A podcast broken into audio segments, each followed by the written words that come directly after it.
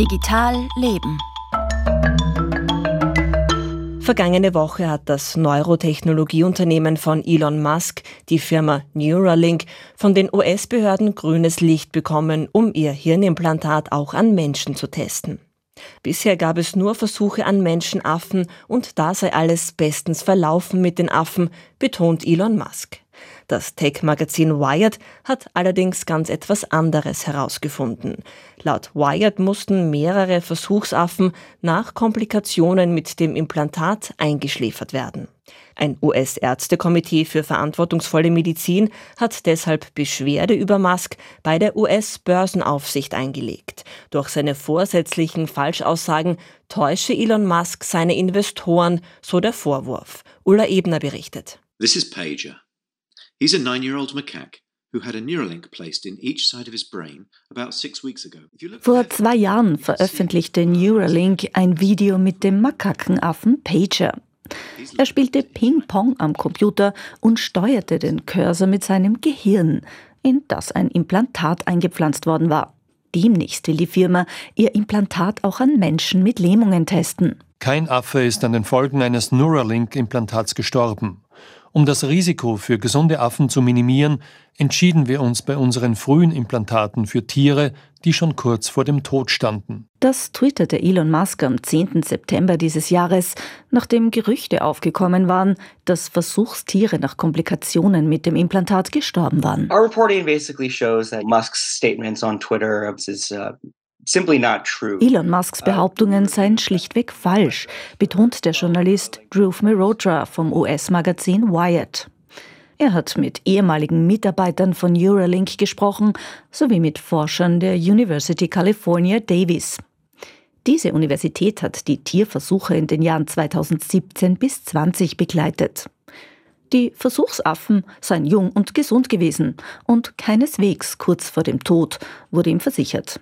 Merotra hat die Aufzeichnungen der Universitätsforscher angeschaut und fand grausliche Details. We saw in the records, you know, da ist von Anfällen, Schmerzen, uh, Hirnblutungen und Infektionen die Rede. In einem Fall war das Implantat so locker, dass Teile des Chips die Großhirnrinde zerstörten.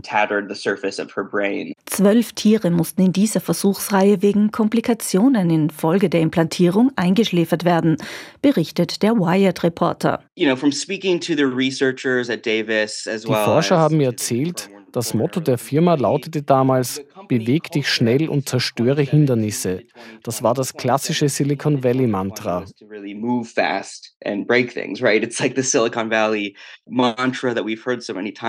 Seit 2020 arbeitet Neuralink nicht mehr mit der Universität Davis zusammen, sondern führt seine Tierversuche selbst durch. Die aktuellen Berichte sind Firmengeheimnis. Vermutlich hat das Unternehmen inzwischen einige der gravierenden Probleme mit dem Implantat beseitigt. Denn im Mai gaben die US-Behörden nach anfänglichem Zögern doch grünes Licht für die erste Versuchsreihe an Menschen.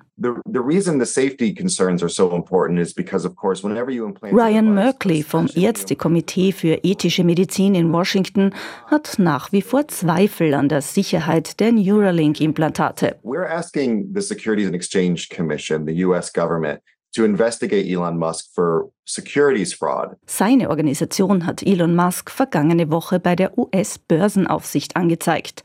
Denn, so die Argumentation, der Milliardär habe auf Social Media nachweislich gelogen und das beeinflusse den Börsenkurs von Neuralink. Wenn du Geld für deine Firma sammelst, erzählst du Investoren, dein Gerät sei sicher, auch wenn das vielleicht nicht stimmt. Das ist Wertpapierbetrug und wir wollen, dass die Börsenaufsicht ermittelt. Es ist übrigens nicht das erste Mal, dass Musk Probleme mit der US-Börsenaufsicht bekommt. 2018 kosteten ihn irreführende Tweets über seinen Elektroautohersteller Tesla rund 20 Millionen US-Dollar an Vergleichszahlungen sowie seinen Vorsitz im Tesla-Verwaltungsrat. Ulla Ebner hat über die fragwürdigen Forschungsvorhaben von Elon Musk berichtet. Das war Digital Leben mit Julia Gindel.